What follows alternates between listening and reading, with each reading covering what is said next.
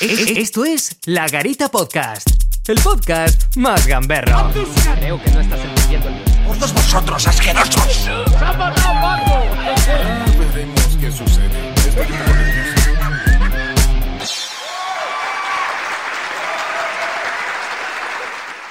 Buenos días, buenas tardes, buenas noches y bienvenidos a La Garita. Yo soy Alex Mono para los amigos y tengo como siempre aquí, chicos, chicas, a el señor Juanpa, el mejor colaborador de La Garita. Bueno, el segundo mejor colaborador porque luego llega el primero. Vamos a darle un estatus, ¿no? Poquito a poco. Ya, Juanpa, te ¿qué vale. estás, Me- tronco? menuda presentación me has hecho, macho. Hombre, te tengo, eh. que, te- te- te- tengo que decir las cosas como son. Las cosas como Mira, yo, y yo te voy a decir las cosas como son. Yo ahora mismo me has preguntado qué tal. Estoy eh, un poquito inquieto, asustado, estoy nervioso, tío.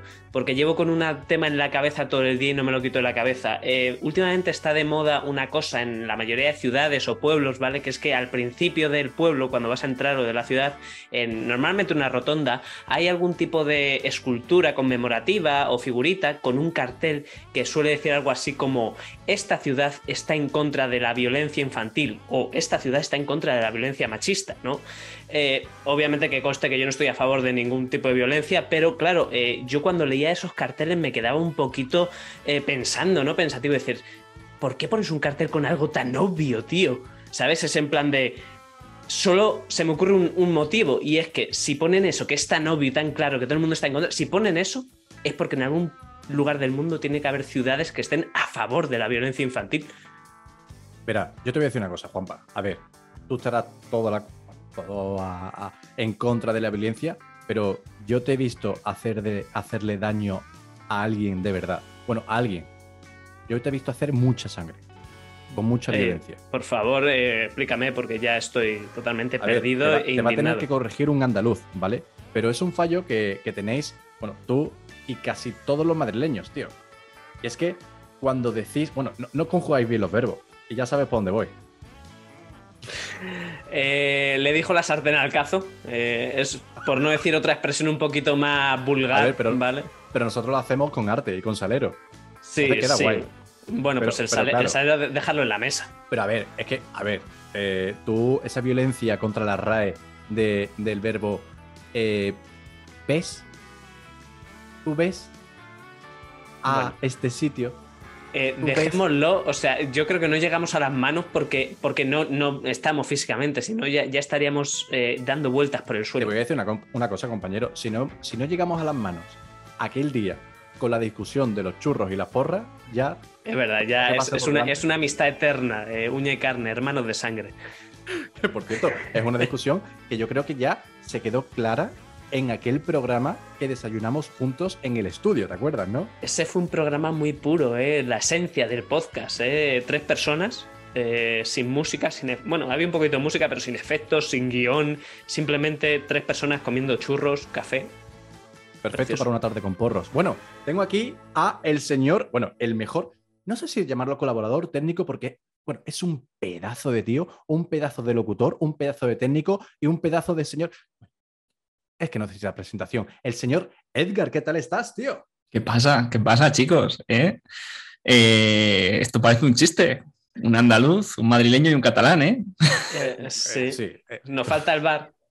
Nos falta el bar. Y Juanpa, si yo te contara sobre los mamoneos que hay con esas cosas, si yo te contara, ¿Con, con qué cosas? Con los... Ah, vale, con los carteles. si yo te contara, No me cuentes, o sea, yo lo que voy a decir eh, simplemente, no quiero que me cuenten nada porque yo lo quiero es que la gente eh, que nos escucha, que espero que sea mayoritariamente, obviamente, en nuestro país, por razones obvias, nos pongan la- qué opinan de esos carteles y de ese tipo de, monumentos y conmemorativos en los comentarios, porque eh, nos pueden dejar comentarios, sobre todo en YouTube, que es yo creo que el el sumum de- del programa, ¿no? Es donde nos pueden ver en, en carne y hueso, nos pueden eh, palpar, nos pueden sentir. eh, eh, por favor, dejadnos en los comentarios qué opináis de esas placas conmemorativas de, en contra de la violencia infantil.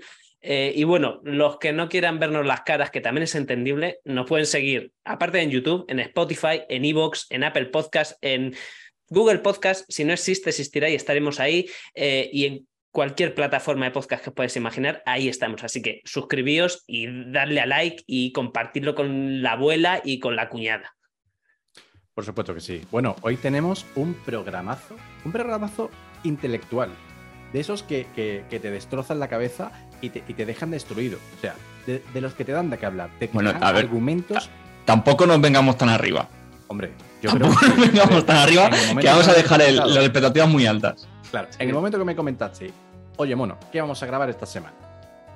Y yo me quedé, pues no sé. Y me dijisteis, pues esto. Y dije, vale, no sé, pero seguramente quede muy intelectual y vamos a parecer un poquito más listos de lo que somos. Porque, ojo, recuerdo que, como el chiste que tú has dicho, Edgar, un madrileño, un catalán y un sevillano, esto parece que somos los hijos no reclamados del chiquito de la calzada.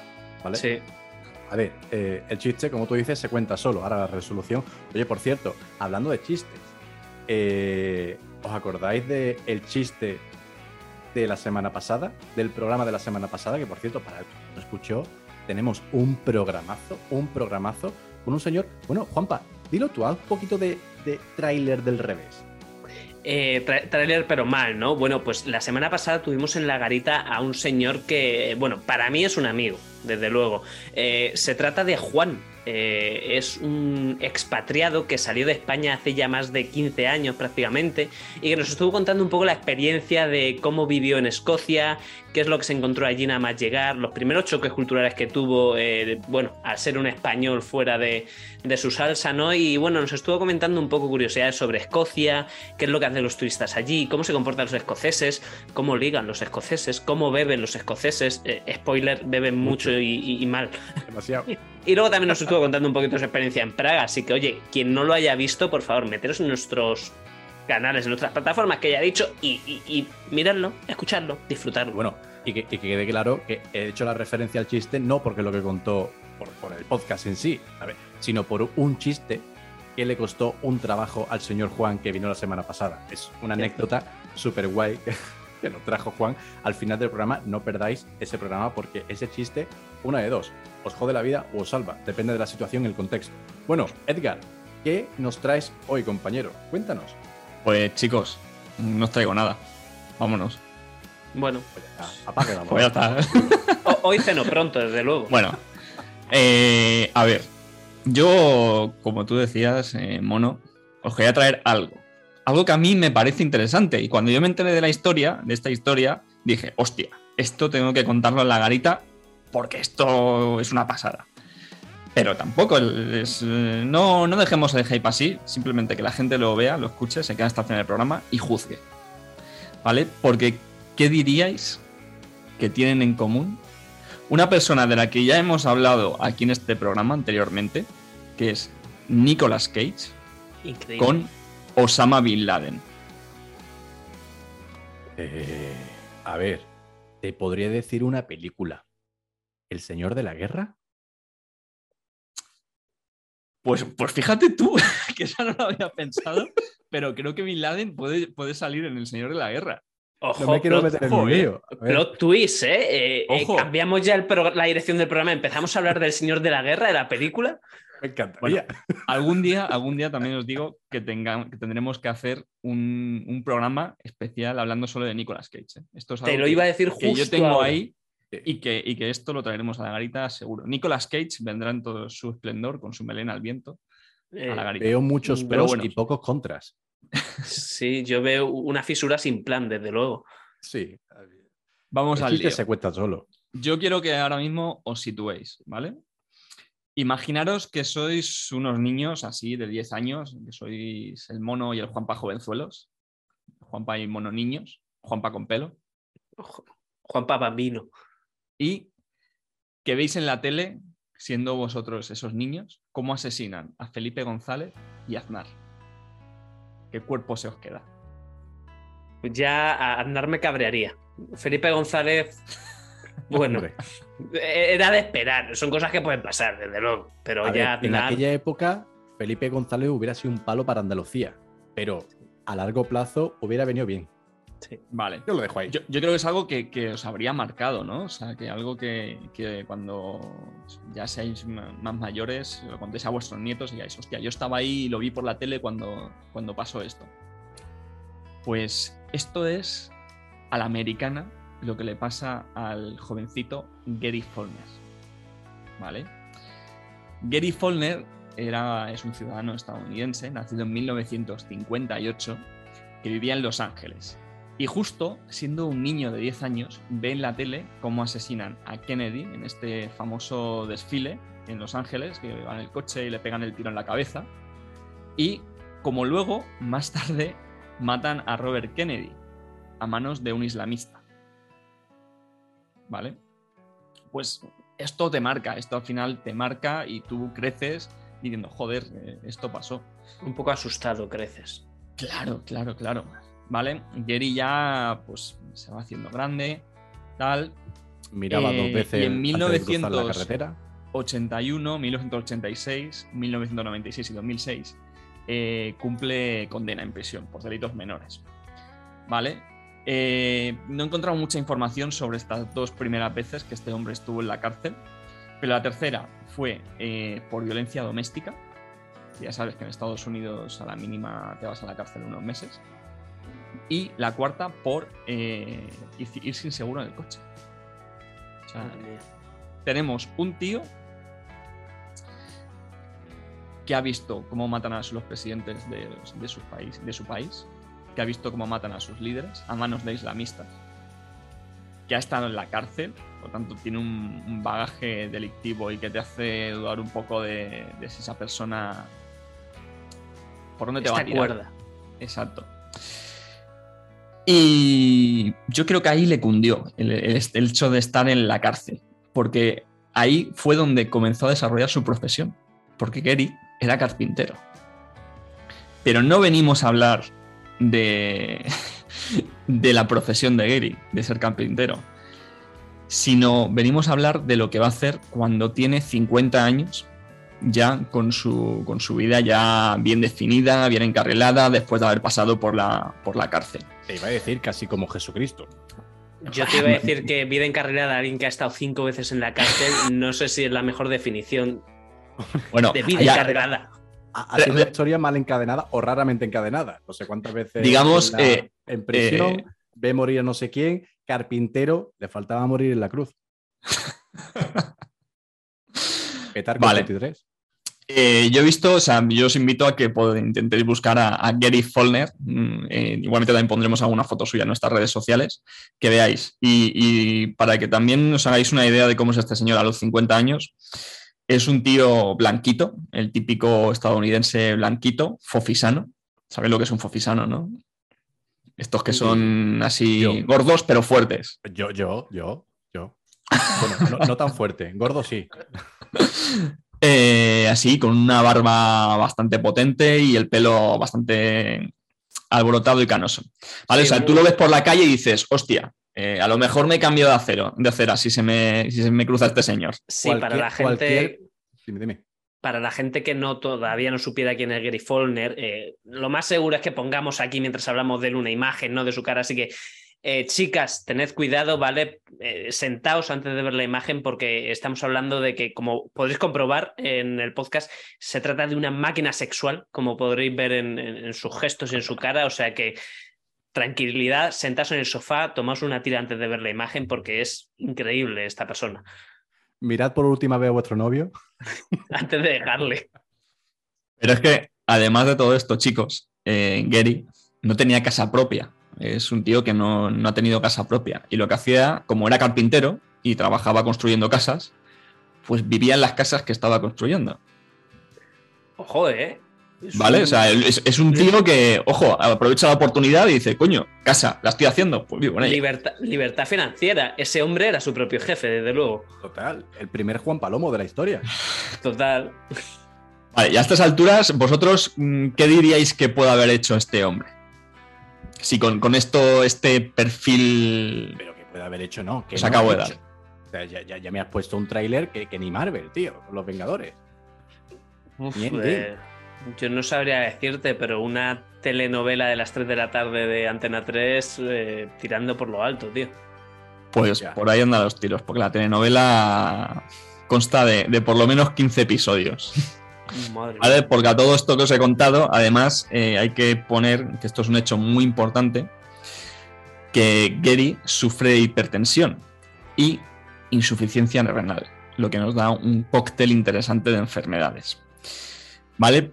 Tú le ves así una foto suya, ves sus antecedentes y más, y puedes pensar que a simple vista pues, Gary no está muy bien del coco, la verdad. Pero sus padres le llevaron a hacer pruebas y dijeron que estaba bien. Plot twist, giro de guion. ¿Quién lo iba Vale. a decir? Todos los médicos que le han hecho pruebas a lo largo de toda su vida dicen que Gary es una persona totalmente cuerda y totalmente funcional, funcional a nivel mental. Luego ya el resto de cosas, bueno, pero que sus riñones, pues sí, se tienen que cuidar y tiene que, que hacer diálisis porque ya tiene una edad. Y claro, eh, como Gary además eh, vivió todos estos hechos de que mataron a sus presidentes, el islamismo y demás, es un tío súper patriota. Es un tío que vive Estados Unidos y Estados Unidos lo tiene aquí en el pecho y, y es, y es su cosa favorita en el mundo. America él- Fuck Yeah, ¿no? Exacto, en Estados Unidos es el mejor país del fucking world. ¿Vale? Y estamos ahora mismo situados en pleno conflicto de Estados Unidos con, con Afganistán. Y en este punto pasa el 11S. Así que vamos a ir ya a concretar qué es lo que hace Gary, qué es lo que hace que hoy esté aquí en la garita. ¿Vale? Recordáis que iba a diálisis, ¿no? Que os he contado. Vale. Pues puede ser este el desencadenante de todo lo que le pasa a Gary. Porque he investigado un poco y la, y la diálisis, o sea, la, el- y la diálisis es debido a la insuficiencia renal. Y esto te puede causar problemas neurológicos si no lo tratas correctamente. Por lo tanto, aunque los médicos digan que Gary está bien de la cabeza, puede ser que no lo esté cuando no acude a diálisis. Esto si hay- luego aquí hay algún médico que va al programa y no lo quiere dejar en los comentarios, O pa'lante. sea, puede ser como una droga, pero al revés, ¿no? Que si no te la tomas, o si no te la tomas correctamente, te vuelves tarumba. Correcto. Podría ser así. Más, Ya, Como los junkies de mi barrio con los kebabs. Tío, tiene dos euros para un durum mixto. Como un sevillano en Madrid con la Cruz Campo. Tal cual. Bueno, sigue. Bueno, pues eh, Gary en- decide dejar la diálisis eh, o un- está un tiempo sin ir a diálisis. Y entonces aquí empieza a tener alucinaciones y Dios se le aparece. Y Dios le encomienda capturar a Osama Bin Laden. ¿Vale? Para que haga ¿eh? justicia, para que haga justicia con O él. sea, la película acaba de empezar. Nos has Correcto. contado toda la historia de la cárcel, de los asesinatos y tal, pero la peli acaba de empezar ahora. Exacto, estamos aquí en el, en el punto clave de la vida de Gary cuando tiene una alucinación en la que Dios le dice que tiene que capturar a Osama Bin Laden. Claro, este, aquí lo que se sabe es que Bin Laden en este momento, después del 11S, eh, se estaba escondiendo en, la- en las montañas de Pakistán. La otra punta del mundo, literalmente. O sea, tú miras un mapa y Estados Unidos está aquí y Afganistán está a tomar por saco. Así que, ¿qué va a hacer Gary, el bueno de Gary? Pues Gary va a viajar 11 veces a Pakistán, o por lo menos lo va a intentar, porque ahora hablaremos sobre ello, para capturar a Osama Bin Laden. Así que nada, eh, este tío no tiene, claro, ninguna experiencia militar, solamente tiene experiencia lo que ha estado en la cárcel, que, que ya ves tú de qué le va a servir y que es un carpintero. Así que Como bueno, junkies de mi barrio con la Tercera Guerra Mundial. La única experiencia que tiene es de jugar al Call of Duty. Y están esperando que pase Eh, algo. tampoco nos pongamos así. También es verdad que si en algún momento estando en Afganistán le toca estar haciendo cola con una bandeja para que le pongan comida, el tío está preparado, desde luego. Hombre, el tío, se, cru- se construía la casa y vivía dentro de ella, yo qué sé, preparado estaría un poquito, ¿no? Sí, hombre, sí.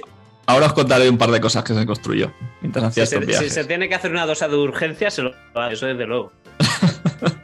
A mí, como introducción a la serie, me ha encantado. Este es el primer capítulo donde Rambo lo sueña todo y de repente se despierta y salen los créditos. Venga, ya para la segunda, segundo Para capítulo. adelante. Venga, una semanita más, HBO. Vale, pues eh, vamos con el primer viaje de Gary. ¿Qué mejor idea que viajar desde Los Ángeles hasta, hasta Pakistán en barco? No sé qué tal se os da la geografía. No se me Pero- ocurre una forma mejor, desde luego. El hecho de, de viajar en barco desde Los Ángeles hasta Pakistán, no digo yo que, que no, que no, que no es mucho. Y, y más si no tiene barco, que era lo que le pasaba a Gary. Gary no tenía un barco y quería ir en barco. Así que el- lo primero que hace es se va a su médico y le pide un préstamo. Al médico. A su médico, sí, sí, a su médico, al que le decía lo de la diálisis, le, le pide consejo de qué le pasaría si está un tiempo sin diálisis, que quiere hacer un viaje largo, tal, pero que le encantaría, pero que no tiene dinero, que, que si le puede dejar pasta para, para pillarse en a mí, barco. me, a mí me parece un tío inteligente, porque obviamente este tío habrá pensado, si voy a un banco con esta historia, lo normal es que un banco me diga que no, pero si se lo digo al médico, le pillaré de improviso, le confundiré y a lo mejor en esa confusión es cuando me da el dinero. Así que me parece cuanto menos brillante. A ver, no estudio la carrera de medicina, pero yo soy médico y me viene un tío que ya está jodido, ¿vale? Y me dice eso y digo, bueno, nada, eh, en la receta pone, está jodido y gilipollas, directamente. Ya tiene Totalmente. Pues milagrosamente consigue mil dólares con los que se va a comprar un velero. A ver, también haceros la idea del velero que puedes comprar con mil dólares.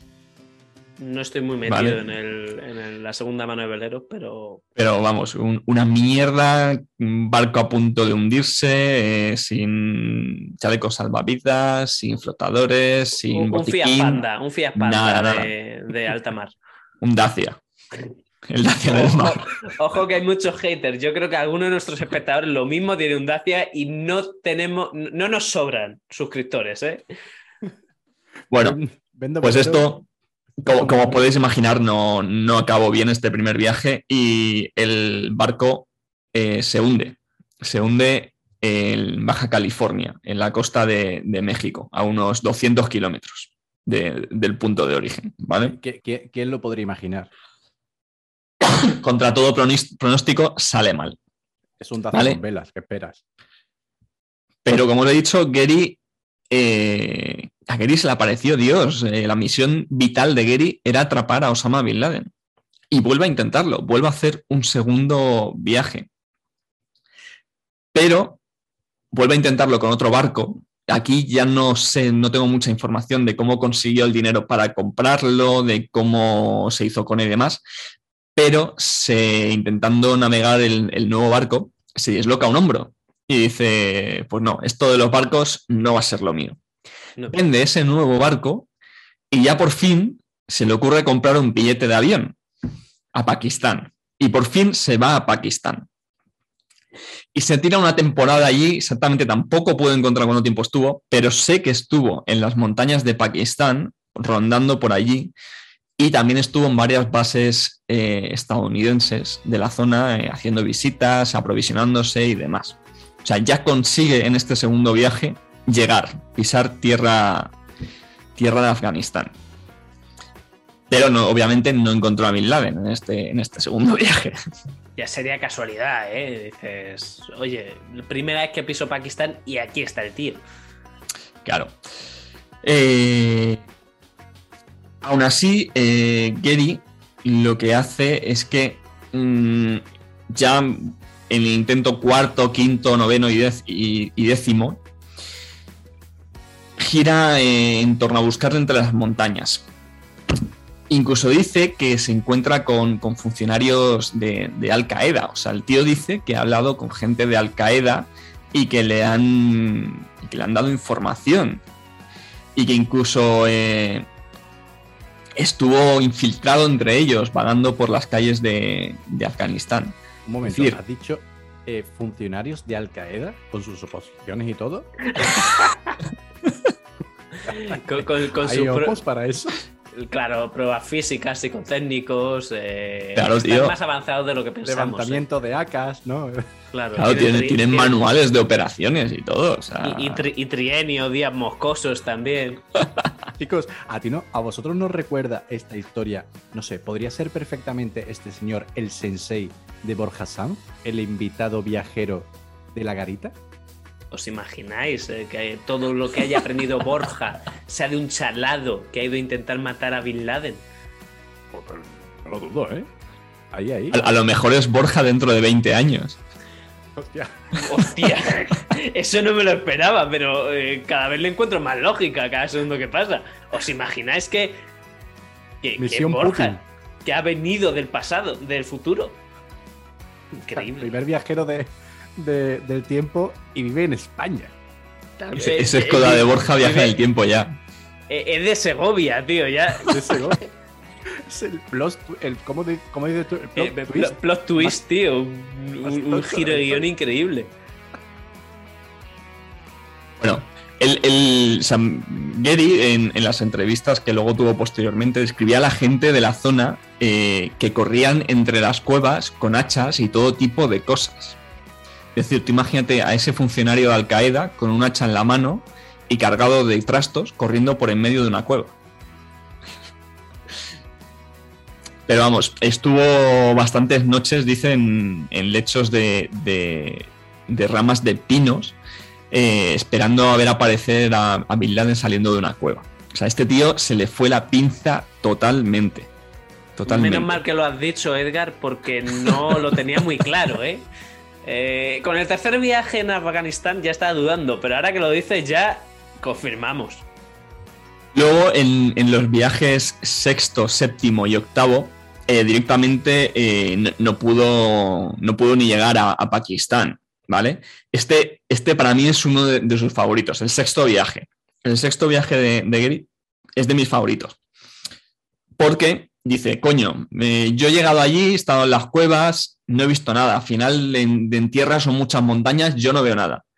Tengo que poder, desde el aire, ver toda la zona.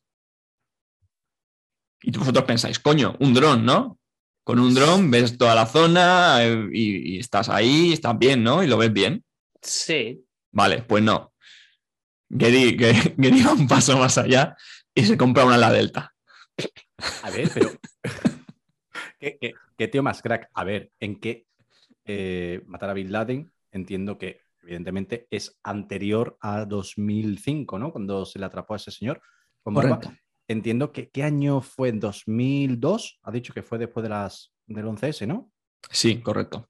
2002 sería.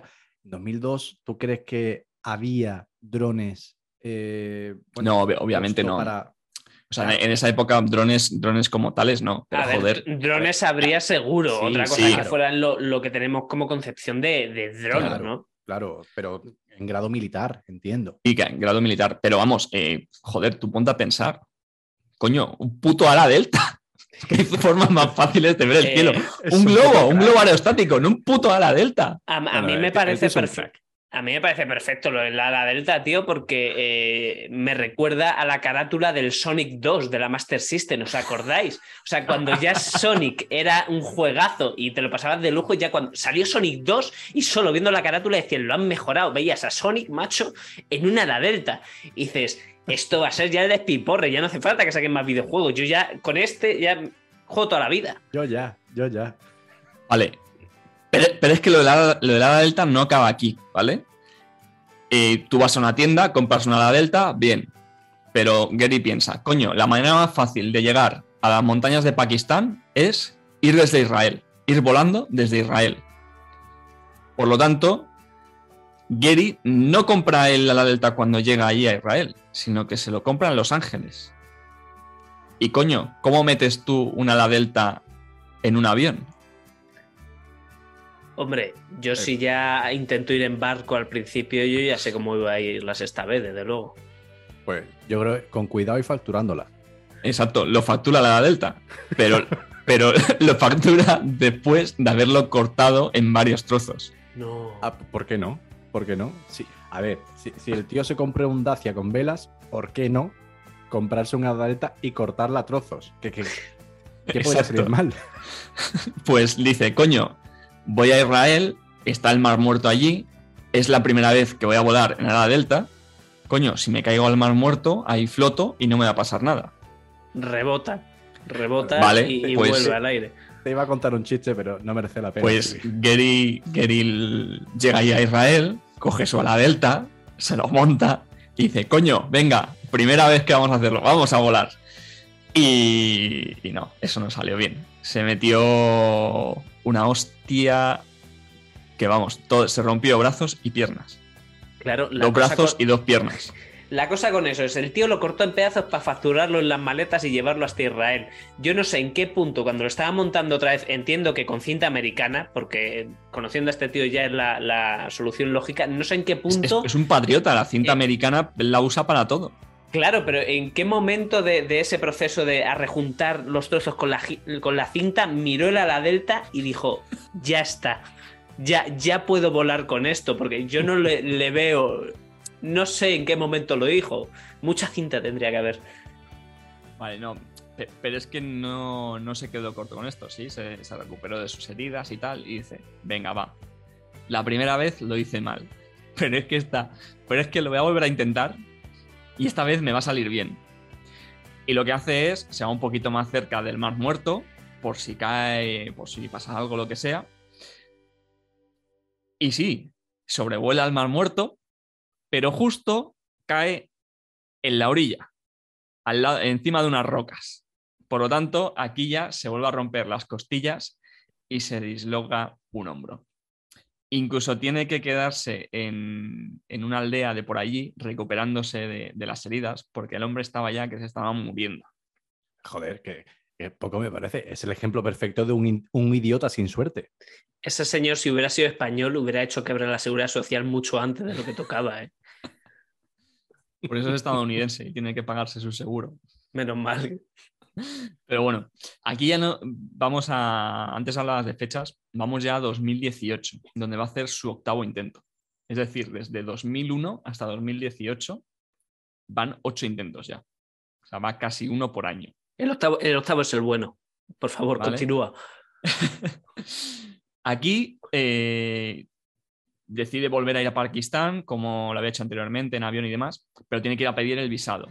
Y lo que hace es que según cobra un viernes, se va con dos colegas del trabajo eh, a pedir el visado porque esta vez le iban a acompañar para, para tener un poco más de apoyo. Allí había convencido a dos personas para que la acompañaran. Pues dice, joder, si es que tampoco tenemos tanto dinero y Las Vegas está aquí al lado. Pues estos hombres no llegaron nunca a, a sacar ese visado, ese visado. Se fueron directos a Las Vegas y lo que dice Gary es eh, palabras textuales. Os voy, a, os voy a leer lo que dice. Todavía no recuerdo todo lo que pasó en Las Vegas. Yo olvidé toda la razón por la que iba a salir de esa manera. Confirmado, Resacón en Las Vegas está basado en una historia real. Bueno, o tenemos eh, seria referencia a Nicolas Cage. Ahí. ahora, llegaremos a ese punto. Ahora llegaremos a ese punto. Ahora estamos hablando de Gary y de Bin Laden. Eh, Ahora, ahora hablaremos de Nicolas Cage. Pero bueno, eh, él aún así al día siguiente tenía que coger un vuelo. Es decir, se, fue a- se va a Las Vegas, se funde el dinero, no se acuerda de nada y coge un avión a Pakistán. Pues según llega a Pakistán, se tiene que volver porque no tenía el visado. O sea, encima.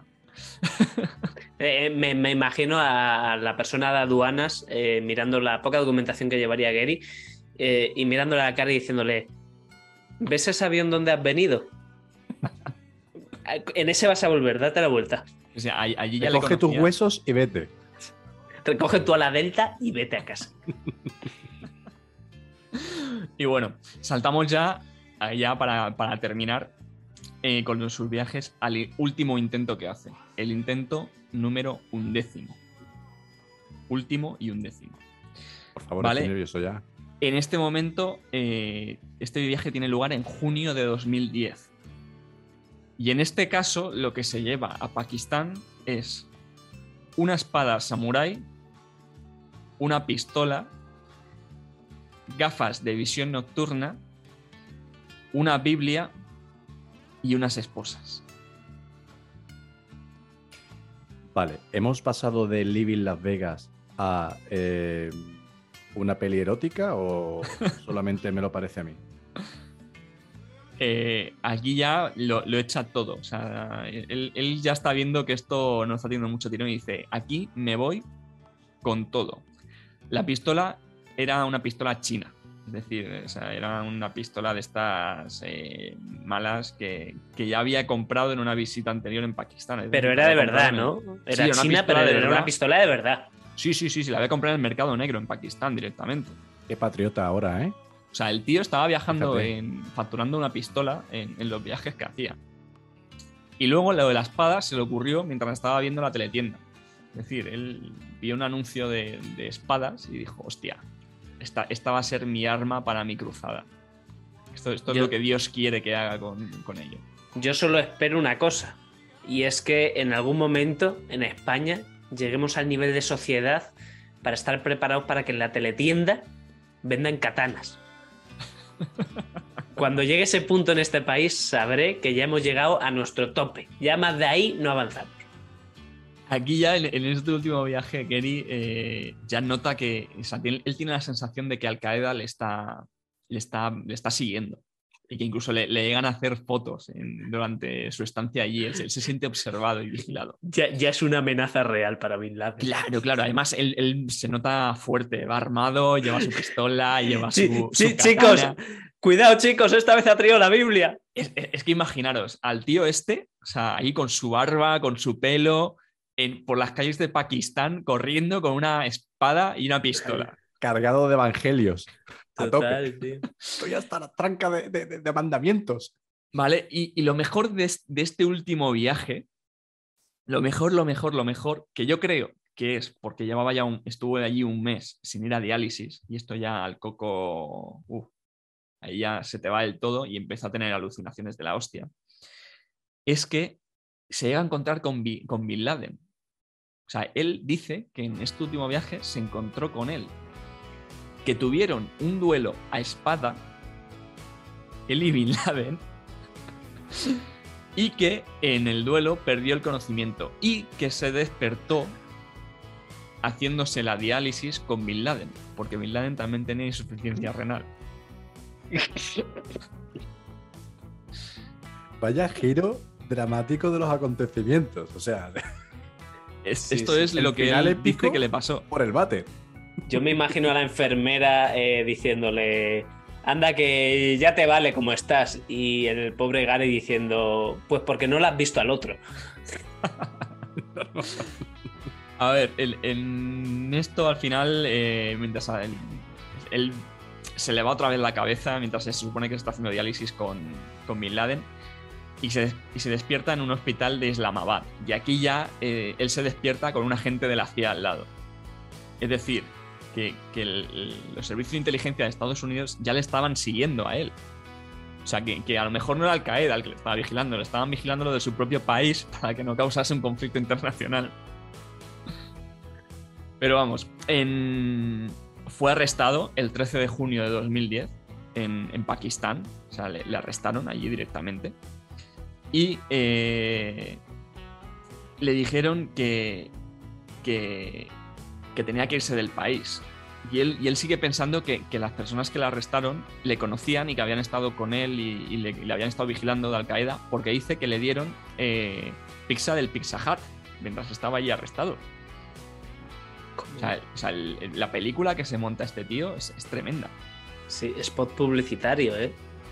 ¿Vale? Y ya lo que termina haciendo es eh, eh, que se tenía que ir del país, le deportaron y, y este, esta persona está vetada en Pakistán, o sea, no puede entrar en el país. O sea, Qué ya no le dejan entrar. Yo, yo lo que me estoy imaginando es al pobre. Porque al final lo que estaba claro es que quien le seguía era la CIA. Obviamente le seguía su propio país porque este tío ya está chalado. Yo me estoy imaginando al, al pobre Obama, ¿no? Que para entonces era presidente de Estados Unidos, en su despacho con sus cosas, firmando ahí tratados, eh, la PAM, no sé qué. Y de repente que llegue un, un- un asistente trajeado que diga: Señor Obama, presidente, eh, no- estoy ocupado, no puedo. No, es que. eh, No, no, en, en Eh, esta es época era Bush, ¿no? no, 2000 2010, el último viaje Pues sí, era Obama. Obama, Obama, sí. Yo me lo imagino ahí el tío todo concentrado intentando arreglar conflictos internacionales serios y que llegue un asistente y diga, perdone, señor presidente, es, es que es otra vez Gary, otra vez, sí, sí, sí, sí, es la, la octava, sí, sí, sí, llamando a alguien, perdón. Vale, eh, luego ya informes que han salido a la luz de, de esta detención y demás decían que tenía que también le encontraron un hachís en- entre sus pertenencias. O sea que ya Gary iba a tope con su espada, con su pistola y su bolsita de hachís. Iba con Boost. Y bueno, él, él- él al final lo que, lo que argumentó luego, porque esto ya en este punto se hizo, eh, salió a las, a las noticias en Estados Unidos y le hicieron muchas entrevistas. Y él lo que decía era que quería la recompensa de, de 25 millones de dólares que, que daban por atrapar a Bin Laden y que la quería para ayudar a algún país de, de Centroamérica, pobre. Porque él tenía, según fuentes eh, cercanas a él, decían que tenía la, la ilusión de ser el rey de un país centroamericano. O sea, O sea, a ver, yo- iba, iba por buen camino, porque el tío, no, para ayudar a alguien, pero no, no, quiero, quiero meter dinero para ser el puto rey. Claro. A ver, no, no deja de ser un plan de jubilación. O sea, hay gente que se compra un piso en Benidorm. Este señor lo que quería era gobernar un país de Centroamérica. Claro. Eso de ayudar a la gente. Sí, sí, voy a ayudar a la gente, a ayudarlo. Con, con- con mi puto látigo los voy a ayudar. ¡Hostia, latigazo! Edgar, por favor, dinos cómo acabó. Dinos que señor Exacto, vamos está ya- vivo y, y está escribiendo libros de autoayuda o algo así. ahora vamos eh, ya con, con la parte en la que Gary, eh, ya en Estados Unidos, eh, que por cierto, la CIA le pidió a su familia que le pagase el viaje de avión de vuelta. O sea, es que ya ni siquiera se querían hacer cargo de él. Y tuvieron que pagar 638 dólares para que. Para, o sea, enviar, enviarlos para que él pudiese pagarse el, el viaje de vuelta. Por Ya, tremendo. favor, traer al tonto este ya. Que está liando. Eso se ha escapado otra vez. Pero vamos, aquí ya incluso al país, eh, por su le culpa. llamaron del, del Late Night de David Letterman. Tuvo una entrevista allí, o sea, fue de, de entrevistado. Eh, contando todas sus historias, los viajes que había tenido y demás. Y, pero él solamente, o sea, le preguntaban sobre el viaje y tal, pero él solamente quería hablar de Bin Laden. O sea, realmente él en su cabeza, su obsesión es Bin Laden. Eh, así, eh, un año después, eh, Bin Laden muere. O sea, al final el Team Six mata a Bin Laden porque estaba en, en los valles de Pakistán y demás. Y, y según le matan, dice Gary, coño, yo quiero mi parte de la recompensa porque han matado a Bin Laden. Y dice, Hizo, hizo asistencia. Más 50 sí, sí, puntos. sí, sí. Él, él argumenta que, que- que fue que, que él tuvo la asistencia de esa muerte. Porque eh, su lógica es, coño, yo estuve en las montañas buscándole que era donde él estaba. Así que como yo le estaba buscando en las montañas, él tuvo que irse a otro sitio, que fue donde le encontraron después. Y Claro. dice, coño, quiero mi recompensa, porque yo contribuí a que lo encontrarais donde lo habéis encontrado. Como el mentalista, ¿no? Ahí detrás siempre. de- de- yo- yo- al Claro. final me llevo el mérito. Le pego un tiro en un- con un tweet directamente. Total. El tweet. Pero vamos, eh, después de todo esto, ya eh, en 2016 esto explota. Explota ya del todo porque se hace una película. Y aquí es donde entra Nicolas Cage. Nicolas Cage protagoniza Army of One, ¿Qué dices? que la puedes ver en Amazon Prime. Y si, vamos, peliculón, a mí, a mí me encantó. Papelón de Nicolas Cage. Puedo decir, puedo afirmar sin pocas Sin dudas, dudas. que es de los mejores papeles que he visto a Nicolas Cage. Es, eh, no, no, no puedo pensar en una mejor guinda del pastel de locura eh, diarreica que poner a Nicolas Cage eh, protagonizando una película de este tío. Pues, mm, Me, o me sea, encanta. Estoy viendo ahora mismo la portada y no lo voy a enseñar desde el móvil. Se va a ver aquí debajo, aquí encima, lo que sea, la portada, para que veáis qué locura, qué locura de portada se han marcado a nivel Nicolas Cage, obviamente, en una fumada al tipo Living Las Vegas, porque sale el tío, sale el tío con todo lo que Gary quería. O sea, sale con su katana, obviamente, con la- con, creo que con un lie- bueno, una pintura detrás que no sé si representa por el tipo de, de- de- de- vestimenta y tal a Jesucristo. sí, sí, es, es Jesucristo. Es Vale, Jesucristo. Jesucristo. Vamos, es- es- sí, se aparece Jesús. Eh, claro, el Jesucristo de, los- de los americanos. Luego al lado sale un, un cartel de Wanted, tipo el oeste, pero con Bin Laden. Y Bin Laden haciendo como, como un gesto así raro, ¿no? Y a todo esto, súmale, ¿por qué no? ¿Por qué no? Un puto burro. la portada. Hay un puto burro. Yo estoy seguro que el burro fue idea de Nicolas Cage. Es decir, yo me imagino al representante de Nicolas Cage diciéndole a la compañía que iba a producir la película, oye, que ha dicho Nicolas Cage que lo de la katana, la Biblia, la pistola, el cartel de Se Busca así, pero que o ponen un burro también en el cartel o él no actúa. No actúa. Evidentemente, esos Son mis condiciones. Eh, Claro, Soy el bocata. y a todo esto, luego en la fuente de. Porque, bueno, lo podéis buscar así o podéis buscarlo en Amazon Prime eh, como Objetivo Bin Laden para la gente de España. Eh, en la fuente de, de- de la letra, ¿vale? objetivo bien grande, Bin Laden justo debajo, pero delante y detrás de Bin Laden, ¿por qué no? También unas granadas.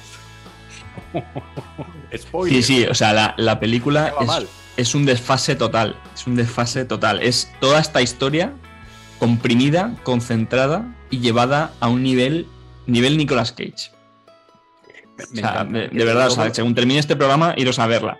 todo lo que toca ese señor se hace oro. O sea, yo creo que el día que ese señor fallezca, que que imagino que será dentro de 200 años, porque seres así deberían durar tanto, eh, toda la filmografía de ese señor debería quedar como, como, no sé, como al lado de la Mona Lisa, en ese búnker que tienen por ahí, pues, la filmografía entera, entera. Lo- lo- Sí. lo- lo- los vírgenes, los cartuchos vírgenes. Pues Chicos, eso es, en fin, historia de, de- de este universo, de- del planeta.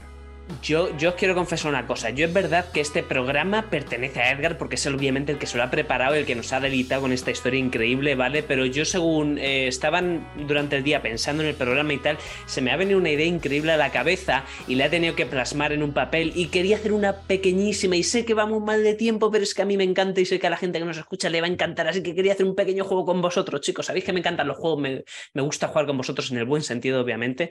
Eh, así que, ¿qué os parece si hacemos un pequeño juego de cinco minutos nos lo pasamos bien con Gary Faulkner eh, y Yo voy a compañía? decir que Gary sigue vivo a día de hoy y que el dinero que está recaudando de Army of One es para comprarse un riñón nuevo.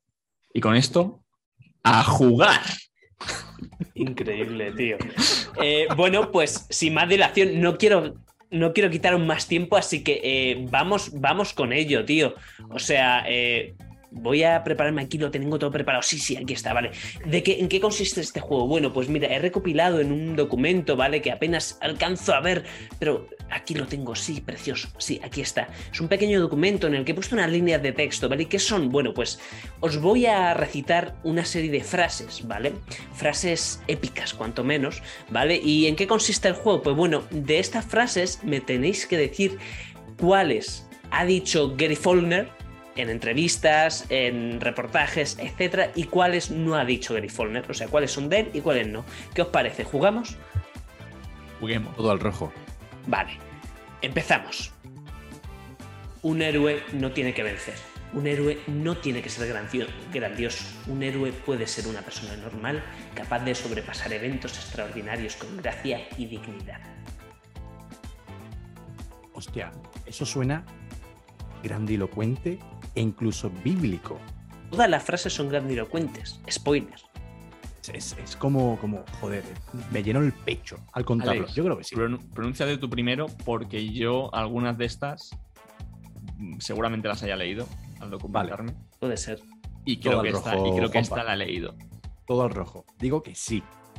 Que es de Gary frase Faulkner. No es que lo haya recogido de alguna novela que le haya gustado, no, no, no. Es que ha salido de su Es prodigiosamente. Re- recor- recordad que, que él en Pakistán, en su mesilla del lecho de hojas de pino, tenía una Biblia. Claro. Si se la, si se la llevó de viaje hasta Pakistán, entiendo que en casa la tendría, de cabecera. Eh, bueno, Edgar, mm, te toca. ¿Tú qué piensas? ¿Crees que es una frase que sí, Gary sí, o no? Esta, esta, esta frase es de Gary. 100%. Pues chicos, de deciros que no, error, habéis fallado los dos porque esta frase no es de Gary. Hostia. Esta frase, Me suena un huevo. pues esta frase es de nada, y, y con razón, porque esta frase es de nada más y nada menos que de Soraya. Y ahora me diréis, que Soraya hay muchas, es verdad. Es de Soraya Raquel Lamilla Cuevas, conocida eh, artísticamente como Soraya. No sé si es Pollaya, pero bueno, eh, básicamente fue una cantante colombo-estadounidense, es decir, Colombia-Estados Unidos, Ah, no, no, no es. ¿vale? Que bueno, su carrera abarcó 10 años de producción, lanzó un montón de discos al mercado, incluso eh, obtuvo, ganó un Latin Grammy, ¿vale? Eh, y bueno, soltó esta frase. Así que error para los dos, vamos con la siguiente, chicos. Un inciso, me hubiera encantado que dijera Soraya, la ministra de Relaciones Internacionales de algún país. De, de nuestro país, nosotros ten- tenemos o teníamos una ministra que se llama Soraya, ¿no? Eh, Soraya Sáenz de Santa María. Sí, así taponcete. ¿no? En Es que Es que hay tanto dinero y tantos garitos diferentes que yo ya me pierdo con tanto Claro, ministro. normal. Ya no sabes a quién estás regalando tus impuestos. Chicos, no nos perdamos. Vamos con la segunda frase, por favor. Si piensas que algo es imposible, nunca te levantarás del sofá y harás algo en tu vida. Esta es de Gary. ¿Es de Gary? ¿Tú Yo crees? creo que sí, ¿no? Esta es de Gary. Es No, antes- Gary, tío. Habéis fallado estrepitosamente antes. Yo no es por ponerme chulo. es de Gary, que esta es de Gary. Sí, sí, sí. Gary, sí, sí. decimos Gary. Alex. ¿tú también? Yo creo que sí. Pues redoble de tambores, por favor, porque esta frase, efectivamente, como no podía ser de otra forma, es de Gary Follner. Es de una entrevista que hizo para uno de los eh, canales estadounidenses cuando llegó, de hecho, de como dijo Edgar, ya su último viaje, ya donde dijo, bueno, yo aquí ya me retiro. Eh, de, esa, de, esa, de ese reportaje es. Vamos con la tercera, chicos. No puedes evitar al enemigo si no lo ves. Hostia. Hostia. Eh, yo creo que no, tío. Yo creo que no. Porque ahí hay un, un- un poco. un- es algo dubitativo. Y yo está creo que está es demasiado tío- trabajado, ¿no? Yo, claro, yo, yo, eh, yo veo esa frase un poquito dubitativa. Yo, y yo creo que Gary es un tío chapalante. Yo creo que es un tío que directamente tira el pecho del tirón. No duda. Yo, Edgar. No duda. yo, para salirme de la norma, voy a decir que sí. Sí, alguna aceptaré. ¿A- ¿Argumenta tu respuesta o simplemente un sí Sí, decidido? a ver, es un sí. A ver, también diría, porque como Gary estuvo tanto tiempo en las montañas, lo podría decir en el sentido de, hostia, yo no les veo y como no les veo, no sé dónde esconderme. Pues redoble tambores otra vez, por favor, porque acertó Edgar. Esta frase es de Gary, ¿vale? Esta frase, como no podía ser de otra forma, es de Gary. Y es que en una entrevista a Fox News, eh, bueno, le preguntaron lo que es obvio, ¿no? Gary, ¿cómo puede ser que eh, vayas a hacer algo que el ejército durante años, el ejército norteamericano para más Ring no ha podido hacer? Y claro, él respondió de una forma cuanto menos brillante, como no podía ser de otra forma, diciendo que es que, claro, tú al ejército le ves y siendo Bin Laden, tú al ejército sabes que ni seas que van a ir a por ti, pero un señor random no sabes que es tu enemigo. Entonces Bueno, no tienes tú ves a Gary de lejos y obviamente no piensas que vaya a ser tu enemigo. Hombre, desde luego, a lo mejor a las 2 de la mañana en una calle te da por cruzarte a la otra acera, ¿no? Pero desde luego no parece una potencial amenaza. Vamos con la siguiente, chicos. Em, todos morimos. Lo que importa es el cómo y el cuándo. Alex, Hostia, Muy tío, épico, eso eh. me suena a mí a película, tío. Me suena a película, te lo digo en serio, ¿eh? ¿y te atreverías a decir? Uf. Eh, podría ser. A ver, mm, podría ser acorralado. A ver, eh, me estoy yendo por las ramas muchísimo. Pero Bueno, vamos a- acorralado. Vamos a escuchar a Edgar y ya vemos el resultado. Edgar, No, ¿tú qué crees? esta, esta no es de Gary. ¿Alguna conspiranoicia? no, no. ¿Alguna película que de... No, ¿No? porque Gary no pensaba en ningún momento que él fuese a morir. Él iba amparado por, por Jesucristo y, y él, él sabía que era una misión divina la suya. Él, él no creía que fuese a morir en su, en su misión. Buena respuesta, pero el punto esta vez se lo lleva Alex, como no podía ser de otra forma, y es que esta frase efectivamente es de una película, pero no es de Rambo, también Bueno. conocido en España como Bueno. Acorralado. Sí. Esta frase es de Mel Gibson en Braveheart. Vale, vale, vale. Ah, es que me amigo. sonaba, me sonaba así un poquito como. Sí, sí, sí, sí. Vamos ya, vamos ya si os parece ya con, con la última y, y ya, ya, ya, ya nos despedimos, ya no sé, ya, ya no sé qué hacemos, nos ponemos a bailar aquí. Chicos, alguien tiene que atraparle. Ese puedo ser yo. Ojo, ¿eh? Edgar, ya que estás tú en pantalla, por favor, dinos, ¿tú qué crees? Sí, esta, esta frase es de Gary. Esta es su frase. Es, es, es, es Gary en estado puro. Alguien tiene que hacerlo. Su Y voy a ser yo. Voy a ser yo porque es- he sido el elegido para hacerlo. Tiene Increíble. pintón, tiene pintón. ¿Sí? Tiene pintón de, de, de, de- de soy, voy De a ser una leyenda y me lo creo antes de serlo. O sea, tiene pinta de que debajo de esta frase está la firmita, Y ojo. Gary Follner Signature. Ojo, mono. Gary Follner es una leyenda. Está en la garita. Por supuesto que sí, por supuesto que sí. Es su eslogan de vida. Ahora- como ha ahora dicho ya está- Juanpa, y ya está de esa frase consagrado. su firma, obviamente. Soy leyenda. En la garita. Tal cual. Bueno, chicos, pues como me encanta que hayamos acabado con esta frase, porque habéis acertado los dos, efectivamente. Es una frase de Gary, es una frase del señor Follner. Eh, no sé en qué contexto dijo esta frase, pero bueno, ya da igual. Este tío seguramente diría esto mientras estaba tomando un fosquitos o algo, yo qué sé. Pero increíble, tío. Espero que os haya gustado, porque es que yo, según lo pensaba, me, me, en la idea. Digo, esto lo tengo que traer al programa. Ha encantado, me ha encantado, desde luego que sí. Igual que me ha encantado lo- el concurso que has hecho, el mini concurso que has hecho, me ha gustado más todavía si cabe eh, la historia de este señor contada por el señor Edgar, que fíjate, fíjate cómo son las cosas, que hoy ha sido su estreno oficial con sección oficial en el programa. Oye, un aplauso, ¿no? Ese señor, ¿no? Sí, señor, No sé sí, si se me ve haciendo una reverencia. Explosiones y sonido de aplauso y todo esto para amenizar un poquito la velada. Y bueno, chicos, eh, yo creo que vamos a ir acabando ya. Espero que hayáis disfrutado de este pedazo de programa amenizado por mis dos compañeros.